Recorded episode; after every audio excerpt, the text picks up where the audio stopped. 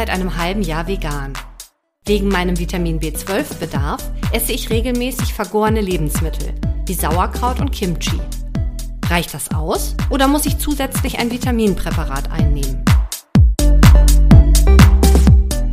Stimmt es, dass das Vitamin B12 in der Spirulina-Alge für uns Menschen gar nichts bringt? Ich lese immer wieder von Vitamin D2 und D3. Wenn ich ein Vitaminpräparat als Veganer verwenden möchte, welches ist denn rein pflanzlich? Verbraucherhelden mit Wissenshunger, der Podcast der Verbraucherzentrale Bayern rund um Lebensmittel und Ernährung. Hallo, hier sind Ursula, und Daniela. Also Food-Themen sind ja total angesagt, aber leider schwimmt in dieser ganzen Infosuppe von Instagram, Facebook und Co. auch jede Menge Halbwahrheiten. Und wir machen jetzt Schluss mit dieser Infodemie und ihr bekommt jeden Monat in unserem Podcast wissenschaftlich basiertes Superfood für die Ohren. Heute gehen wir also nahtlos von der Folge 1 vegan zu Folge 2 und diesmal geht es um Vitamine. Doch bevor wir starten, gehen wir noch unsere ZuhörerInnen Fragen durch, die wir, ähm, die uns erreicht haben die letzten Wochen. Ursula, was war Spannendes an Fragestellungen? Ich habe von der Sabine eine Zuschrift bekommen und zwar ging es da um die Chiasamen, weil wir hatten doch die Omega-3-Fettsäuren besprochen und dass ja. da ein Mangel auftreten kann. Und Chiasamen sind wirklich eine gute Quelle für Omega-3-Fettsäuren. Allerdings, wenn man sich so einen Chiasamen mal unter Mikroskop anschaut, das ist wie eine kleine harte Nuss. Und wenn wir die aufnehmen, ohne dass wir diese Nuss vorher knacken, dann kommen wir gar nicht an diese Omega-3-Fettsäuren dran. Das heißt, wenn wir diese Chiasamen essen, müssen wir die in irgendeiner Art und Weise anstoßen oder einweichen. Also richtig zermahlen. Ne? Ja, und das reicht genau. anscheinend nicht, ja. ähm, das einfach nur zu kaufen kauen, sondern man muss es wirklich richtig zermahlen, damit das Öl freigesetzt wird. Und es ist leider wirklich nur wieder die Linolensäure, die da drin ist und nicht diese zwei langkettigen, äh, die wir halt hauptsächlich aus Fisch und aus Meerestieren bekommen. Und ein kleiner Tipp, Chiasamen unterscheiden sich gar nicht so arg wesentlich von Leinsamen und Leinsamen, das ist ein äh, Lebensmittel, das bei uns hier in Europa wächst. Die Chiasamen, die müssen wir von sehr, sehr weit her importieren. Ist ein tolles Lebensmittel, Chiasamen, aber es gibt auch gute Alternativen dazu. Ja, dann lass uns starten zu den Vitaminen. Also prinzipiell muss man ja sagen, dass die Veganer zum Teil besser versorgt sind mit Vitaminen durch ihre Ernährung, weil sie wesentlich mehr Gemüse, Obst, Vollkorngetreide, Hülsenfrüchte essen. Aber durch die eingeschränkte Lebensmittelauswahl gibt es zwei Vitamine, die im Mangel auftreten, weil sie zum Teil wirklich nur über tierische Lebensmittel auftreten aufgenommen werden können. Und äh, Ursula, du hast dich äh, mit dem Vitamin B12 beschäftigt. Vitamin B12 ist ein ganz wichtiges Vitamin für uns. In dem Wörtchen Vitamin steckt ja drin, Vita, das Leben, also wir müssen es aufnehmen. Und B12 ist für die Blutbildung wichtig, für die Zellteilung, als wenn, also wenn wir wachsen oder wenn wir unsere Zellen erneuern. Aber auch für unsere Nervenfunktion ist das Vitamin B12 ganz wichtig und auch für die Energiegewinnung aus Eiweiß und Fett. Also das hat viele Funktionen in unserem Körper. Aber dieses Vitamin B12 wird ausschließlich von Mikroorganismen hergestellt und dadurch, dass die Tiere und auch wir Menschen diese Mikroorganismen aufnehmen, kommen wir an das B12. Aber Pflanzen tun das eben nicht und deswegen gibt es praktisch keine pflanzlichen Lebensmittel, in denen Vitamin B12 drin ist. Eine kleine Ausnahme ist Sauerkraut oder fermentierte Sojaprodukte oder auch dieses milchsaure Gemüse, dieses Kimchi zum Beispiel, ja. weil da bei dieser Gärung eben Mikroorganismen mit enthalten sind und die produzieren dieses B12. Aber leider ist es viel zu wenig, was die produzieren, als dass wir damit unseren täglichen Bedarf decken könnten. Der ist zwar ziemlich gering, das sind nur vier Mikrogramm, die wir am Tag aufnehmen sollen. Also Mikrogramm, das ist wirklich verschwindend gering. Aber Trotzdem ist es so, wir brauchen dieses B12. Wie ist denn das mit der Speicherung? Weil ich habe noch aus meinen Vorlesungen im Kopf, dass die B-Vitamine wasserlösliche Vitamine sind und somit auch im Körper gar nicht groß gespeichert werden. Doch, das ist bei B12 anders. Wir haben einen Speicher für B12 und deswegen ist es auch so, dass wir sehr lange einen Mangelaufnahme gar nicht merken, weil unser Körper sich quasi aus den Speichern noch bedienen kann.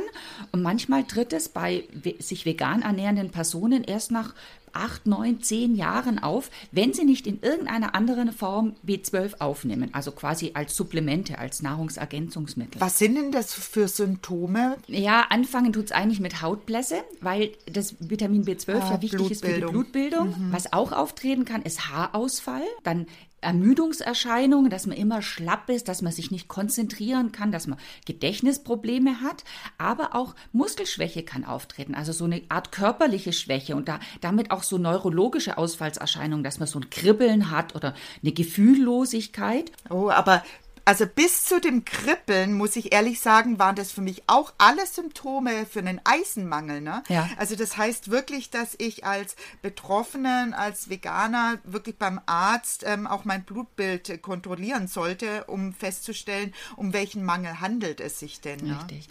Was man auch festgestellt hat, dass dieser B12-Mangel äh, auch depressive Verstimmungen auslösen kann. Also man weiß nicht so ganz genau, ob jetzt das B12 die Ursache ist, aber man hat festgestellt, festgestellt, dass bei vielen äh, depressiven Personen ein B12-Mangel herrscht und dass sich das verbessert, wenn diese Personen dann wieder einen besseren B12-Status haben. Okay, also wenn ich jetzt nicht jeden Tag Sauerkraut von morgens bis abends essen möchte, ähm, ich aber sicherstellen möchte, dass ich ausreichend mit B12 äh, versorgt bin, was kann ich dann als Veganer tun? Ja, also es gibt so ein paar, wie sagt man, pflanzliche Lebensmittel, äh, wo man sagt, dass die B12 enthalten. Es sind es so Mikroalgen, die Chlorella-Alge. Die Chlorella-Alge nimmt nämlich B12 aus ihrer Umgebung auf, wo auch ein bisschen B12 drin ist, ist in bestimmten Pilzen, also in den Nori-Pilzen oder auch in Champignons. Und dann gibt es noch ein Produkt, wo viele denken, dass da Vitamin B12 drin ist, und zwar die Spirulina-Alge, ähm, beziehungsweise das sind eigentlich Cyanobakterien. Aber das ja. Dumme ist, dass dieses B12, was dieses Spirulina herstellt, ein B12-analog ist. Also es gibt Unterschiede in den B12-Strukturen äh, und dieses B12 aus der Spirulina, ah. das können wir Menschen nicht verwerten. Also wir können das quasi nicht aufnehmen. Deswegen Vorsicht bei solcher Werbung mit Spirulina, gut für den B12 Status, da ist nicht viel dran. Was auch in, immer wieder in, Diskussion kommt, ist, dass unsere Mikroorganismen in unserem Darm ja auch B12 produzieren. Leider ist es aber so, dass wir das nicht mehr aufnehmen können in unserem Dickdarm. Also da gibt es etliche Studien schon drüber, aber mh, mm, man ist sich ziemlich sicher, dass dieses B12 nicht mehr für uns Menschen zur Verfügung steht. Also ich denke auch, dass es unbestritten ist, dass es sich hier um ein kritisches Vitamin für den Veganer handelt.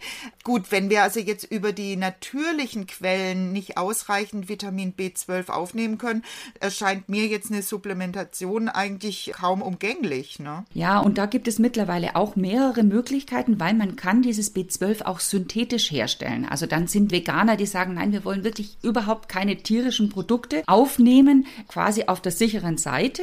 Mm, es gibt mittlerweile sogar Zahnpasta, in denen B12 angereichert wird. Und was es auch gibt, sind Nasensprays mit B12. Also man kann quasi über die Schleimhäute auch B12 aufnehmen. Also da ist ziemlich viel Forschung betrieben worden. Wobei ich habe da so ein bisschen meine Probleme. Ich meine, das ist sicherlich interessant, aber ich habe ja keinen Überblick, wie viel B12 habe ich denn jetzt über diese Schleimhäute aufgenommen. Richtig. Also da ja. fände ich es fast sinnvoller, wenn ich hier wirklich ganz klar klar definierte Mengen aufnehmen über Medikamente oder über Nahrungsergänzungsmittel. Ich weiß gar nicht, verschreibt das dann auch ein Arzt oder das werde ich wahrscheinlich selber finanzieren? Ja, müssen? es kann sein, dass wenn der B12-Status so schlecht ist, also äh, da gibt es bestimmte Werte unter 200, dann äh, verschreibt der Arzt sogar diese Vitamin B12-Supplementierung und die kann bei älteren Menschen sogar manchmal auch ähm, in Form von Spritzen, also subkutan verabreicht werden werden, weil diese Aufnahme vom B12 nämlich abhängig ist äh, von deinem Intrinsikfaktor, der im Magen produziert wird. Und wenn jemand eine Magenschleimhautentzündung hat, wenn jemand zum Beispiel diese Säureblocker nehmen muss, dieses Omeprazol oder Pantoprazol, dann ist die B12-Aufnahme verringert. Also dann nehmen wir aus unserer Nahrung auch weniger B12 auf. Und die bekommen das verschrieben. Genau, da müssen wir vielleicht nochmal erklären. Also dieser Faktor ist im Prinzip wie so ein kleines Schiffchen, der dazu führt, dass das Vitamin B12 dann wirklich aus dem Verdauungstrakt in die Blutbahn gelangt. Und wenn der Richtig. fehlt im Magen, dann ähm, ist diese Aufnahme auf jeden Fall nicht ausreichend und äh, dann muss wirklich nachgeholfen werden. Dann bringt es auch nichts, wenn wir B12 in Form von Tabletten aufnehmen, mhm. weil es kommt einfach nicht in unseren Körper. Das mhm. Taxi dazu fehlt. Ja, also das heißt nochmal mal ganz klar, Vitamin B12 kann ich mit einer reinen veganen Ernährung einfach nicht abdecken. Das heißt, ich sollte da auch regelmäßig meinen Status vom Arzt überprüfen lassen und dann dementsprechend supplementieren, also wirklich über Nahrungsergänzungsmittel oder über Medikamente. Das zweite kritische Vitamin ist Vitamin D und äh, im Prinzip ist Vitamin D hat ja so eine Sonderrolle. Es ist eigentlich gar nicht wirklich ein Vitamin, sondern so ein, eine Mischung aus Hormonen Hormon und Vitamin. Also Vitamin bedeutet ja, dass wir es von außen über die Nahrung aufnehmen müssen.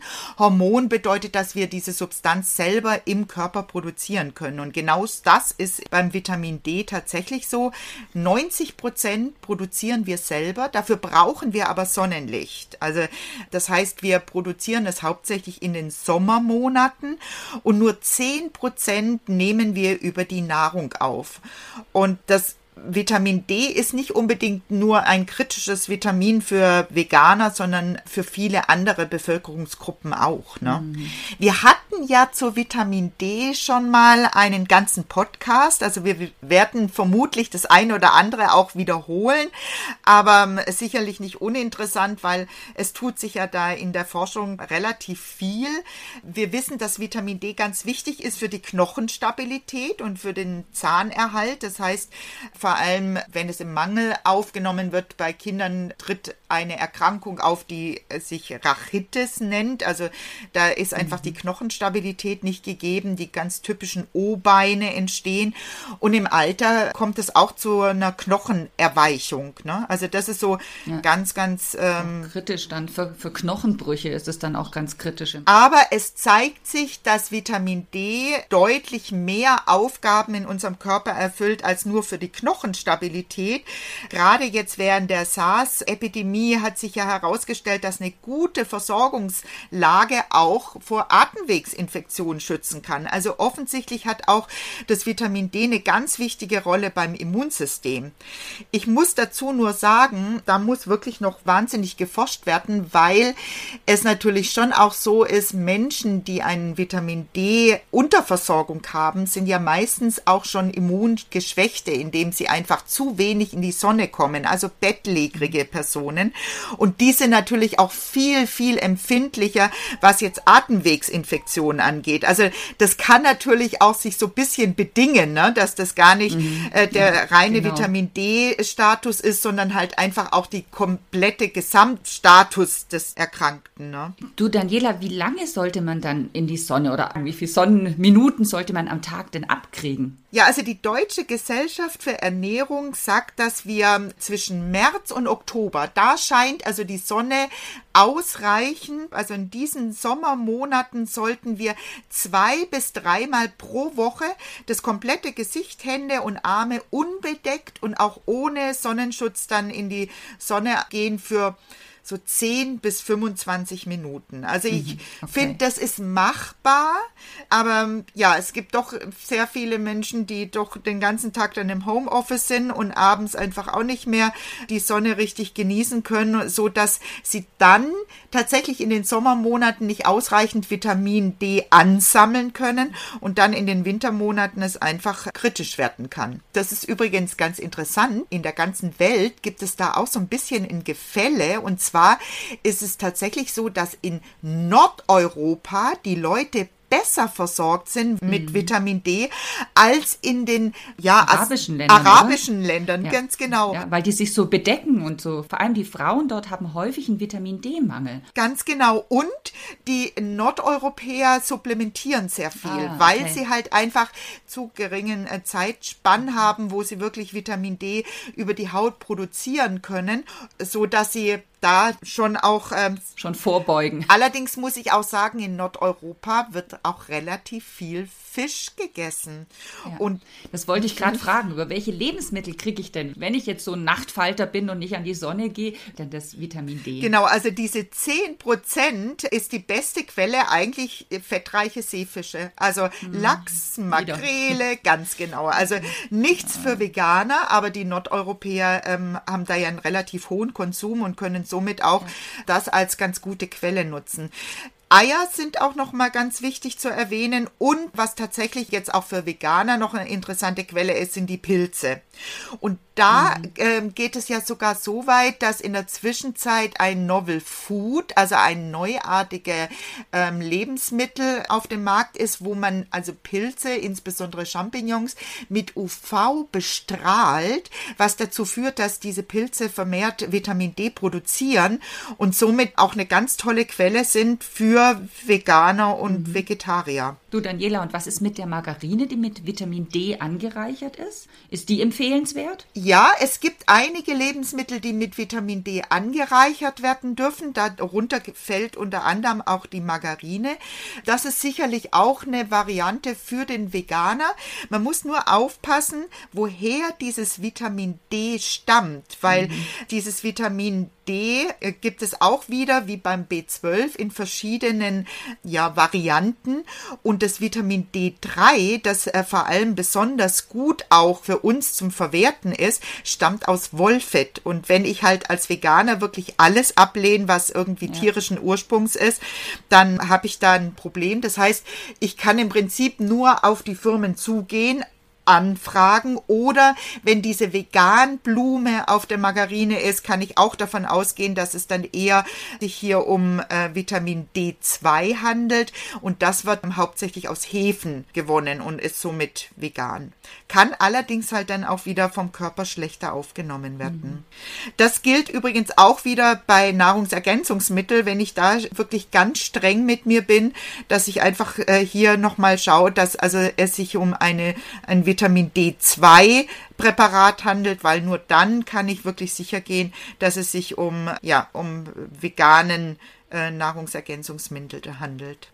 Okay, das bedeutet also für Veganer prinzipiell auch hier den Status immer wieder mal vom Arzt überprüfen lassen und vor allem in den Sommermonaten die Sonnenbestrahlung der Haut forcieren, indem man viel draußen verbringt und sonst muss ich sagen, ist ja bei den Veganern es eher durch die, das viele Gemüse, Obst, Vollkorngetreide, Nüsse und Samen sogar so, dass sie bei anderen Vitaminen, zum Beispiel der Folsäure, die bei der Allgemeinbevölkerung eher als kritisches Vitamin eingestuft wird, also wo es eher zu wenig aufgenommen wird, da der Versorgungsstatus deutlich besser als bei der allgemeinen Bevölkerung. Also deswegen spricht da gar nichts äh, gegen die vegane Ernährung.